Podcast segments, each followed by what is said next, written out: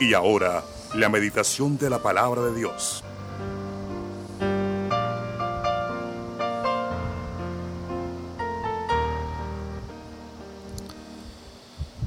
Bueno, en esta mañana el tema es, he sido creado por Dios con un propósito. Eh, nosotros creemos en la doctrina de la creación y creemos que nada pasa en esta vida si no, si Dios no lo permitiera o lo permitiera. Y qué bueno poder pensar en esta mañana que no estamos aquí por fruto de la casualidad. No, que de pronto sucedió una explosión y estamos aquí porque se expandieron todas las chispas y nosotros somos parte de eso.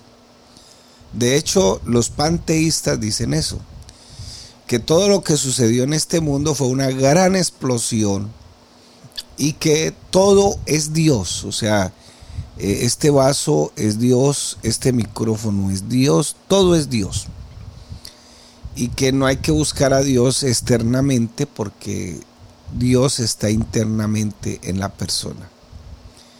Y bueno, todas las religiones tienen un concepto distinto acerca de Dios los hinduistas dicen que definitivamente hay que quitarnos el karma de encima porque ese karma no nos permite que Dios esté con nosotros y que es imposible que Dios pueda habitar en un cuerpo tan pecaminoso como el nuestro. Bueno, en eso sí tienen razón.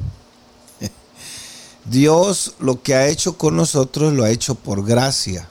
Y no es que seamos las personas más perfectas, pero sí somos personas que nos hemos arrepentido y que creemos que Dios existe y vivimos para ese Dios. Y hasta el momento Él no nos ha decepcionado y no nos ha quedado mal, sino por el contrario, creemos más firmemente que Dios es y Dios nos creó con un propósito y estamos en esta vida para vivir la razón de nuestra existencia.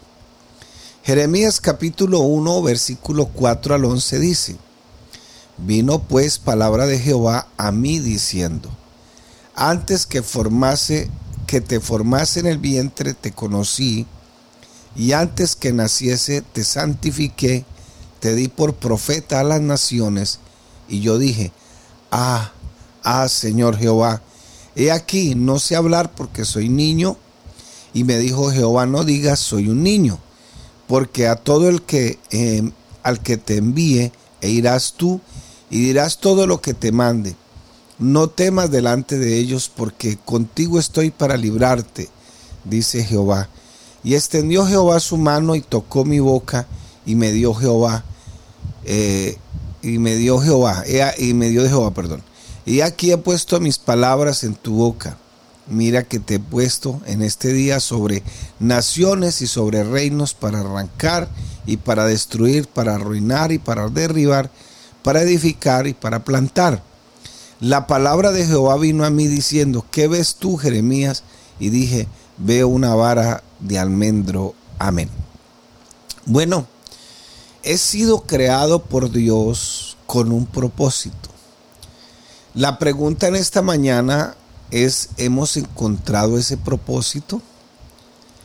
¿Lo conocemos? ¿Lo estamos viviendo como Dios quiere que lo vivamos? Y aunque muchos motivadores evangélicos salen por las redes, también se les llaman coaches, motivadores, personas que trabajan la mente de las personas, las motivan, les dan una razón para que hagan las cosas y por aquí y todos los equipos de fútbol tienen unos coaches. Eh, las empresas alquilan esas personas y realmente lo único que son son motivadores. Sin embargo, que hay que rescatar, que alientan a la persona y una de las cosas que le dicen es, usted está aquí en esta tierra con un propósito. Algunos más osados, como la doctrina de la prosperidad, la teología de la prosperidad, ellos ven el propósito de Dios en todas partes es con base a números, en base o con base a que todo salga bien, perfecto. a que tú puedas incluso mandar a Dios, tenerlo como un mandadero, etcétera, etcétera. Entonces todo lo ven con base en números. Yo no sé cómo estarás viendo tú la vida y te preguntarás, bueno, ¿y cuál es el propósito con este sufrimiento que he pasado? Las cosas no me salen, las cosas dice que, las cosas no sé qué.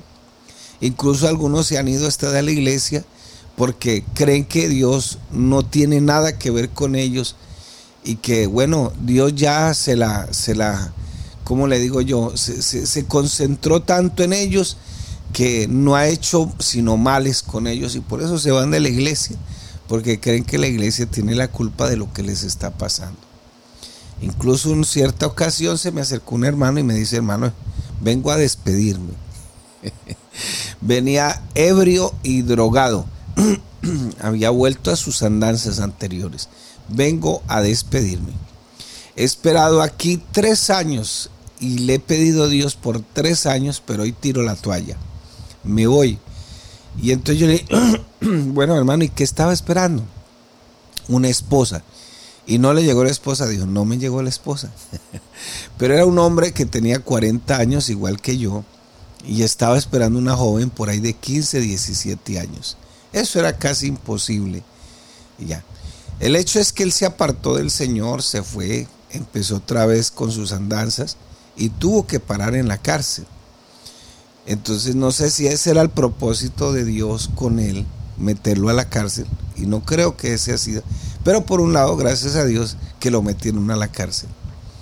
La mamá afligida afuera, pues era mejor que tuviera afligida, pero sabía dónde estaba su hijo. Y al menos sabía que allá estaba algo bien. No del todo bien, pero allá estaba. La pregunta en esta mañana es, ¿tú qué piensas del propósito de Dios contigo? No, yo ya no tengo, esto ya no tiene valor, esto ya no tiene sentido, yo no sé ni para dónde voy. Y créanmelo que muchas veces nos sentimos de esa manera. Pero fíjese que Dios con el profeta Jeremías tenía algo y se lo expresó de la siguiente manera. Y por ningún lado dice que lo iba a volver millonario, que no se iba a enfermar y que todo le iba a salir a pedir de boca. Es más, si tú lees la, vida de Daniel, Daniel fue un muchacho que a los 14 años eh, se, se, lo invadió un rey su nación, le tumbó el templo, le mató a sus padres, se lo llevan esclavo, le cortan sus testículos, le quitan su masculinidad, le cambian el idioma, le cambian, le quieren cambiar su religión, etcétera, etcétera. Y aún a pesar de todos esos problemas y esas dificultades, Daniel tomó una decisión a sus escasos 14 años él estaba siendo preparado para ser un rabino de la ciudad de, perdón, del país de Israel, un rabino, un pastor que enseñara la palabra del Señor. Y vea las cosas cómo se frustraron y el Señor permitió que se lo llevaran. Pero a pesar de todas esas situaciones, él tomó la decisión de que su Dios iba a ser su mayor lealtad. Y qué bueno que a pesar de que hay cosas que nosotros no entendemos, que vienen fuertes a nuestra vida, remesones económicos, espirituales, físicos a veces, a veces el entorno se nos vuelve tan, tan confuso que nos preguntamos, bueno, ¿y el Señor dónde está? ¿O fue que el Señor se concentró tanto en mí que se le olvidó? ¿O es que todos los sufrimientos me están llegando a mí Decía un, decía un muchacho del cual yo fui pastor de él, ya Señor, quíteme todo esto de encima. Sin embargo, eh, jocosamente decía algunas cosas y, y, no tenían sentido porque Dios no se enfoca en eso. Pero Dios sí tiene un propósito y ahora lo tiene con su iglesia. Propósito más perfecto. Un propósito donde todos vamos a tener que mirar una estatura mirar un personaje, mirar a alguien y que nosotros, o el propósito de Dios es que nosotros crezcamos a la estatura de Él. La Biblia dice en Romanos 8, 28 y 29 que Dios nos llamó, pero primero dice, sabemos que los que aman a Dios, todas las cosas le ayudan a bien. ¿Cuáles cosas? Las buenas, las malas, regulares, hasta las tentaciones. Dice la palabra del Señor, todas las cosas le ayudan a bien. Los cuales son llamados con un propósito. Y el propósito, según Romanos 8:29, es que seamos formados a la imagen del Hijo. Y el apóstol Pablo, escribiendo en 2 de Corintios capítulo 3 y empezando el capítulo 4, dice que nosotros tenemos que mirarnos como a un espejo a cara descubierta, pero ese espejo es la palabra del Señor, mirarnos cara a cara en la faz de Jesucristo, para que miremos su imagen y nos parezcamos cada día más y más a Él. Entonces, Dios nos ha diseñado para que cumplamos el propósito de parecernos a la imagen de su Hijo. Entonces, con base a eso, la pregunta es, ¿será que todo lo que me está pasando tiene un propósito específico de Dios para conmigo? ¿En qué etapa de nuestra vida vamos? Anoche hablábamos acerca del fruto del Espíritu Santo.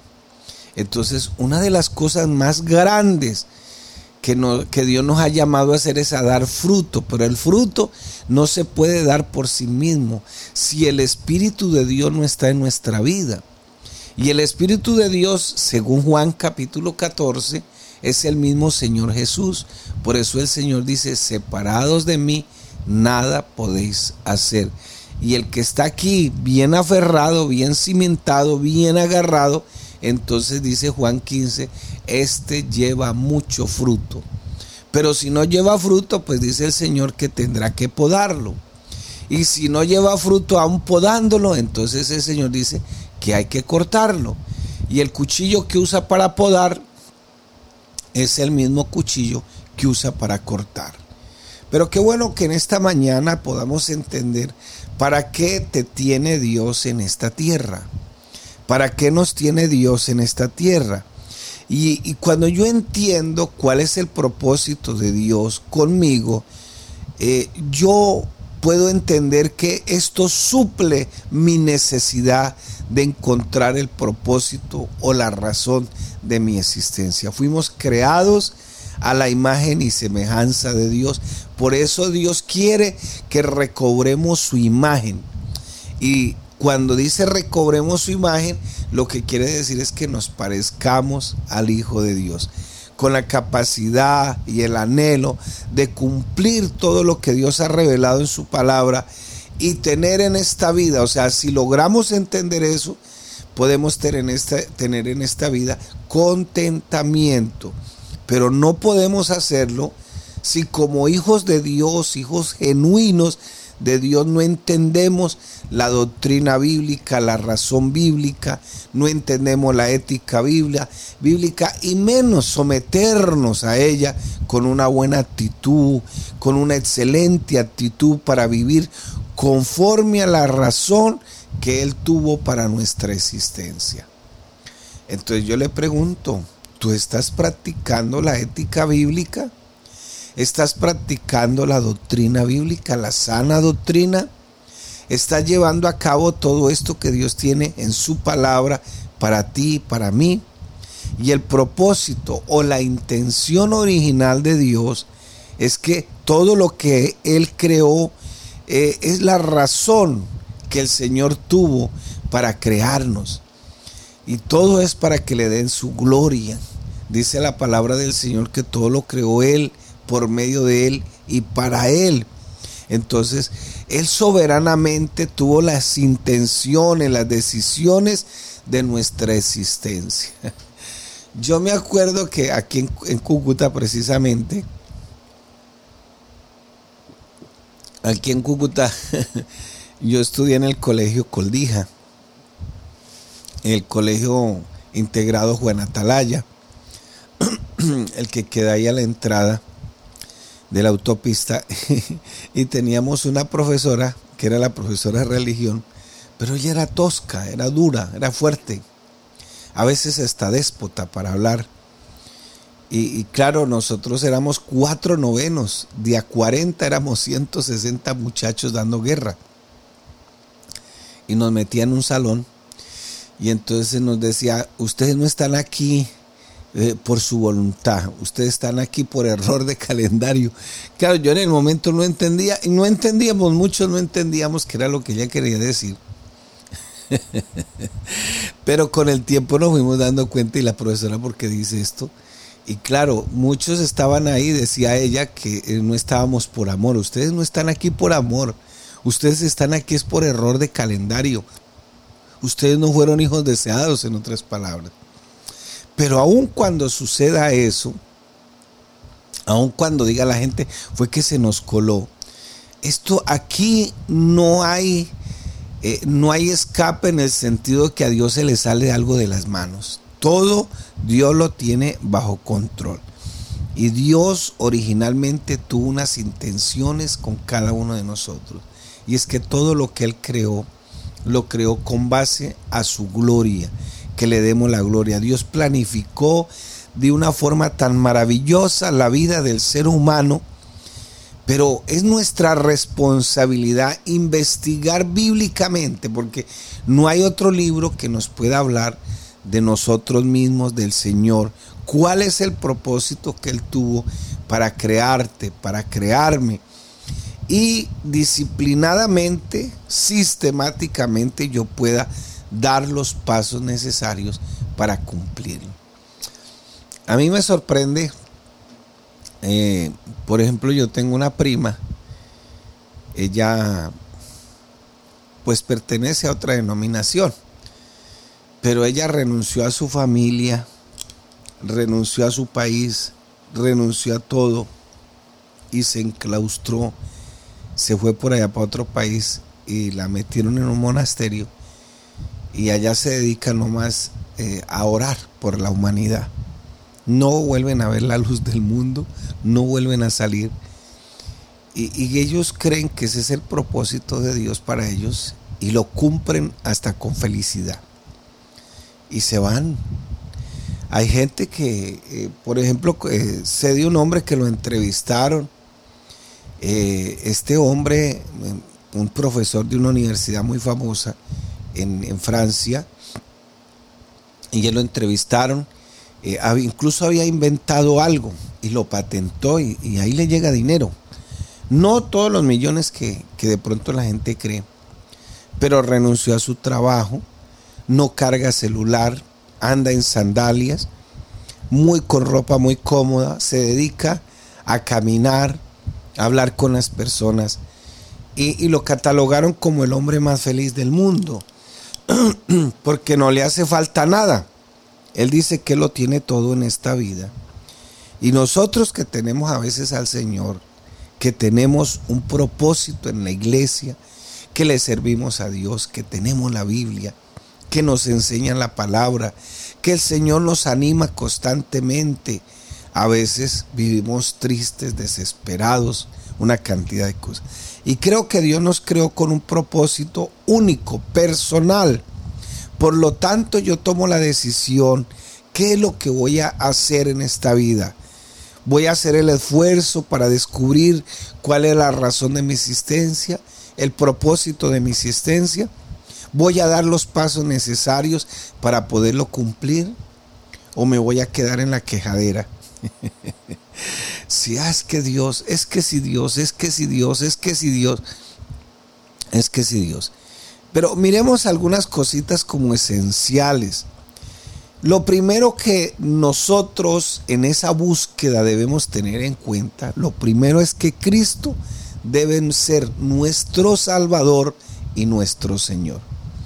Y eso de que nuestro Señor, no estoy diciendo que es la segunda o la tercera persona de la Trinidad, porque la palabra Señor se traduce del, hebreo Adonai y que cuando se pasa al griego se escribe Curios, que quiere decir que es el único Señor. Entonces, Él es el único Señor, Él es el único Salvador tuyo.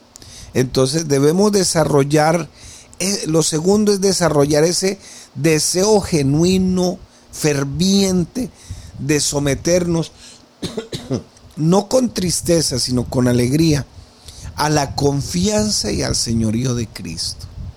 Hoy qué complicado, porque hay gente, Señor, tú eres el Señor de mi vida, pero no de tu cuerpo. o sea, es el Señor de nuestra vida, pero no de nuestro cuerpo muchas veces. Entonces, si queremos dar esos pasos, tenemos que tener ese deseo genuino, original, ferviente, de someternos con alegría y confianza al señorío de Cristo. O sea, de aquí en adelante, Señor, tú eres el que va a guiar mis pasos, yo me someto a tu señorío. La otra decisión que debemos tomar es que vamos a desarrollar habitualmente nuestra relación espiritual de intimidad con nuestro Señor. Dijo, llamó a los que él quiso para que vinieran a él y para que estuvieran con él. Eso es intimidad con el Señor. Marcos capítulo 3, versículo 13 en adelante.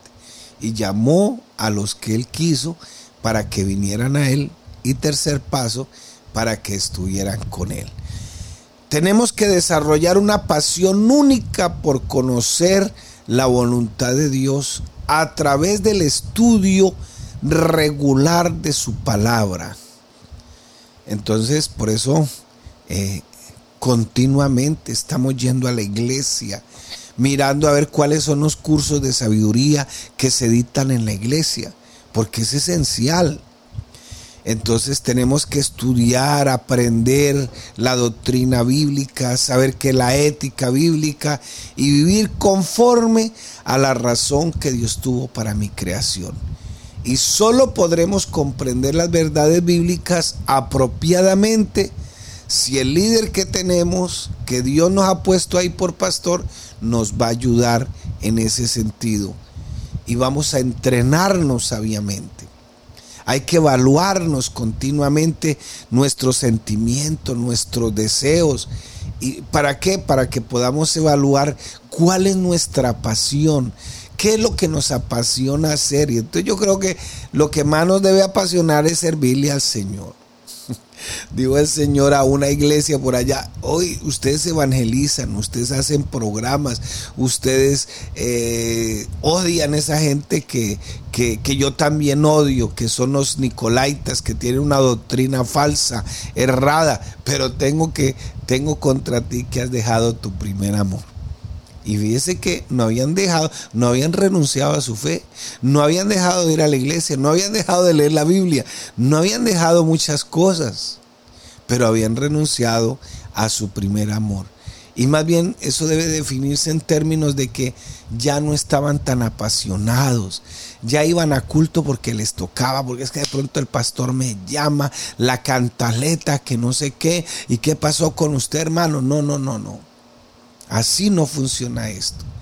Nos tenemos que prepararnos para las diversas tareas, adquirir experiencia, más conocimiento, evaluar nuestras habilidades, cómo es que vamos, por qué estoy decayendo tanto aquí, someternos bíblicamente y a la autoridad de la, de la iglesia. Y finalmente tenemos que aprender a elegir a vivir felices, contentos, con una actitud positiva hacia Cristo, que Él es el que nos escogió para enfrentar esta vida. Entonces, sí tenemos un propósito. La cuestión es que en la práctica, ¿qué estamos haciendo para entender ese propósito que Dios tiene con nosotros? A veces la gente me dice, pastor, es que eh, tantas dificultades, tantos problemas, sí, pueden ser que. Yo también los he pasado y de repente pues nunca se los he dicho y ni les, ni les estoy diciendo en este momento porque estoy pasando. A mí me está revolcando la vida todo esto que me está sucediendo. Sin embargo lo acepto, lo acepto con alegría lo acepto con gozo porque yo sé que detrás de todo esto está la mano de Dios. En el momento apenas voy empezando, no sé qué Dios quiera, qué va a hacer, y, le pregunto al Señor, le oro a Dios y Dios nos ayude para que encontremos cuál es el propósito o la razón de nuestra existencia en esta tierra.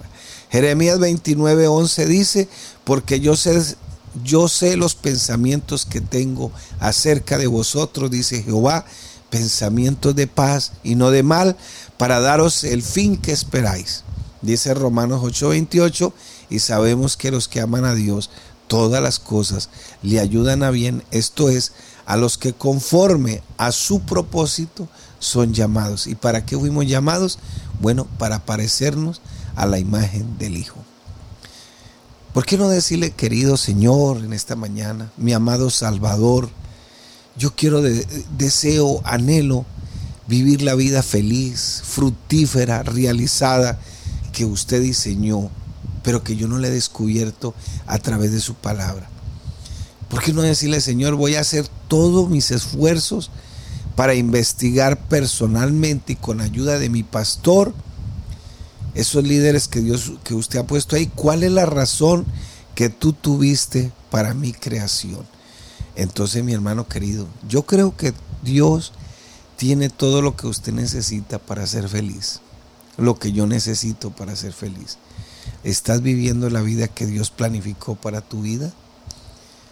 Si no, pues oremos al Señor en esta mañana, pidámosle a Dios que nos ayude, que nos dirija, que tome el control de todo lo que hacemos y lo que vamos a hacer para la gloria de su nombre.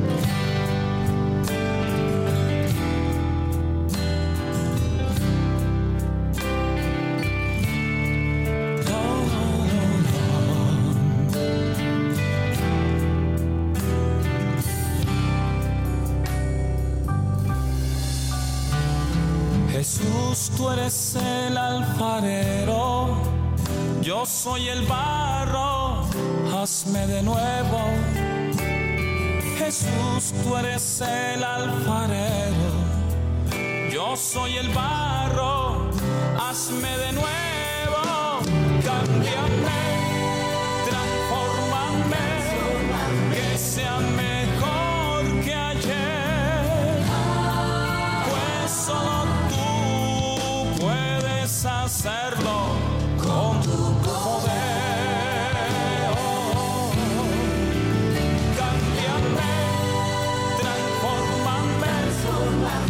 que